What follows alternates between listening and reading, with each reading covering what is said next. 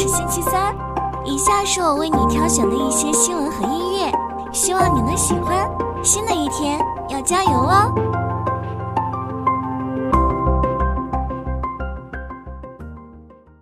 片仔癀发布二零二三年三季报，营收七十六亿元，同比增长百分之十四点八八，规模净利润二十四点零五亿元，同比增长百分之十七点一六，扣非净利润二十四点四一亿元，同比增长百分之十八点三九。此前，片仔癀宣布对产品价格进行调整，价格上调百分之二十八点八。片仔癀是国家绝密级中药配方之一，主要原材料包括麝香、牛黄、蛇胆和三七。今年中药材掀起涨价潮，麝香和牛黄的成本上涨给片仔癀带来压力。公司近期经历高层人事变动，新任董事长林志辉表示，将加大科研投入和创新体系建设。片仔癀股价出现下跌，总市值一千五百一十六亿元。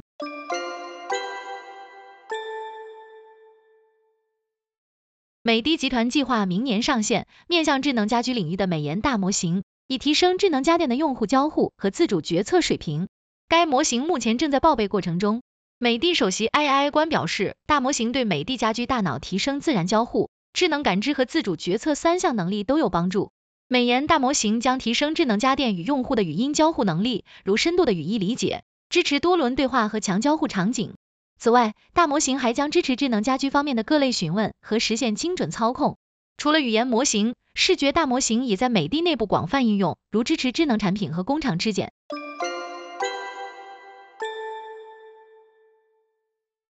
美国一名男子培育出世界上最辣的辣椒，获吉尼斯世界纪录认证，平均辣度达二百六十九点三万单位，是先前最辣辣椒卡罗莱纳死神的一点六倍。据吉尼斯世界纪录网站十六日报道，刷新世界纪录的辣椒名为辣椒 X，与一零年前获吉尼斯世界纪录认证的卡罗莱纳死神辣椒一样，由美国辣椒培育专家埃德科里培育。目前公认的辣度评级采用斯科维尔辣度，依据把辣椒汁水稀释到品尝不出辣味的程度评级。例如，一百万单位意味着把辣椒汁水稀释一百万倍才能尝不出辣味。卡罗莱纳死神辣椒平均辣度约为一百六十四万单位，相比之下，对很多人而言已经非常辣的墨西哥青辣椒的辣度只有三千到八千单位。据美联社报道，科里说吃辣椒 X 令他感到胸口发热、腹部绞痛，那种绞痛真是可怕。我痛苦的呻吟。他说，包括他在内，迄今只有五个人吃下过一整个这种辣椒。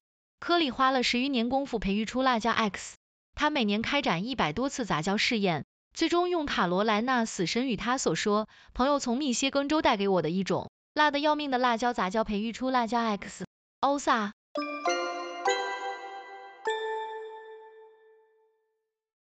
领跑汽车公布了二零二三年第三季度财报，销售收入为五十六点五六亿元，同比增长百分之三十一点九。在销量方面，领跑汽车当季交付量为四点四三万辆，与上半年持平，同比增长百分之二十四点五。营收的增长主要归功于销量的增加和销售车型结构的改善带来的平均售价提升。领跑汽车今年上半年的交付量较去年同期减少了百分之十四点四。需要注意的是，今年八月，领跑汽车大幅降价，优化产品结构。尽管实现了单季毛利转正，但是领跑汽车仍然处于经营亏损的状态。第三季度的经营亏损为十点二五亿元，综合今年前三季度净利润计算，经营亏损已达到三十三点五九亿元，现金流状况也恶化，经营活动产生的现金净额在第三季度较第二季度减少十三点六二亿元。尽管如此，领跑汽车计划在年底推出名为 C 一零的 SUV 车型，希望通过新车提振销量。并表示制造成本仍有下降空间，预计第四季度毛利率将高于第三季度。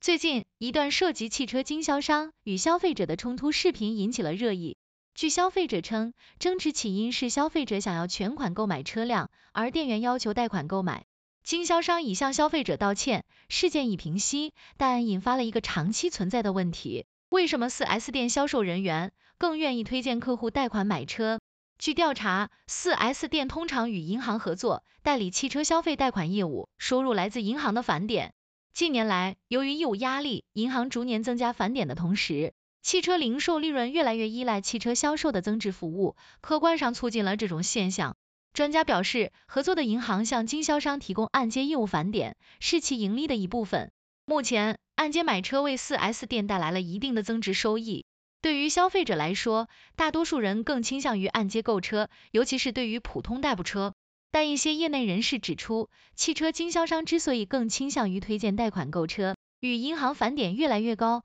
有很大关系。当前的返点已经非常高，客户支付的利息约有百分之六十返还给了 4S 店。汽车经销商认为，按揭买车可以为消费者提供一种更灵活的消费选择，并为 4S 店带来增值收益。根据研报显示，汽车经销商与银行合作，为门店购车客户提供汽车消费贷款代理业务，收入来源为向银行收取的佣金。同时，按揭购车还解决了银行等机构缺乏下沉渠道的问题。在选择购车支付方式时，专家建议消费者理性消费，根据自身资金情况选择全款购车还是按揭购车。消费者如果选择按揭购车，应与银行签订书面合同，清楚了解利息和违约金等条款。对于 4S 店而言，按揭购车为他们提供了一种增值业务，并在一定程度上弥补了利润的不足。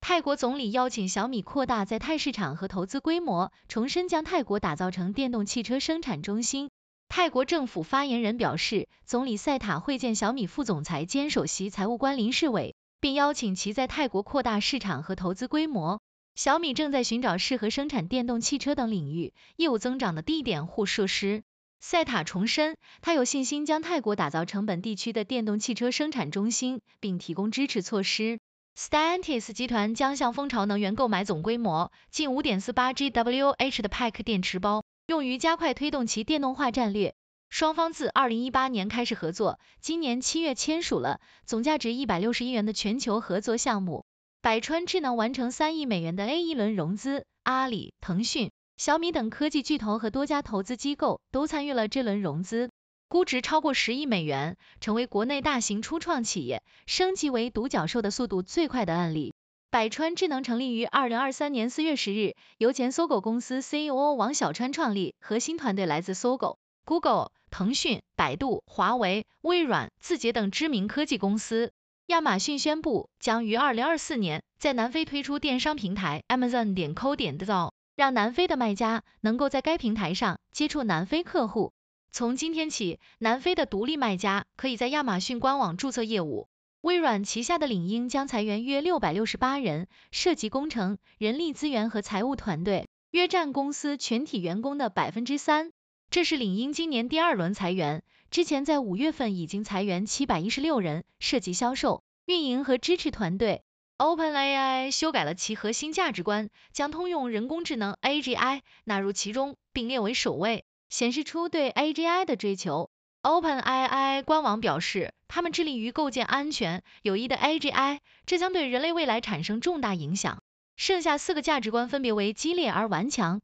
规模化、创造用户喜爱的东西和团队精神。中国中车旗下的中车长春轨道客车公司与塞尔维亚建设交通和基础设施部签署了塞尔维亚高速动车组车辆采购合同，标志着中国高速动车组首次出口欧洲。该合同包括二十辆高速动车组，计划于二零二五年投入使用。据 Sensor 商店情报数据显示，腾讯的王者荣耀在二零二三年九月，在全球 iStory 和 Google Play 吸金一点九八亿美元，继续保持全球手游畅销榜冠军。腾讯的 PUBG Mobile 以一点三九亿美元的收入位居第二。收入榜前五的其他游戏包括 Dream Games 的 Royal Match Scopely 的 Monopoly Go 和 Roblox。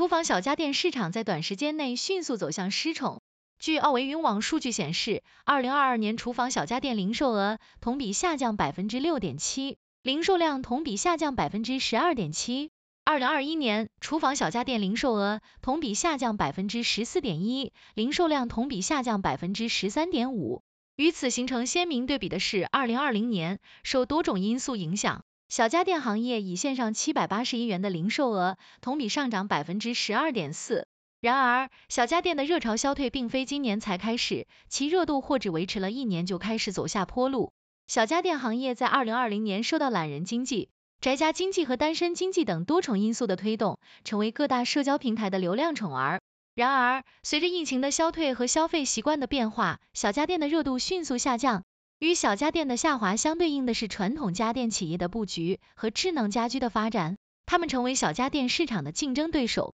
需要注意的是，小家电的降温并不令人意外，因为小家电具有技术门槛低、生命周期短的特点，产品同质化严重，品质不稳定，同时消费者需求也发生了变化。尽管如此，传统家电企业积极拥抱智能化，仍可为行业带来新的变革。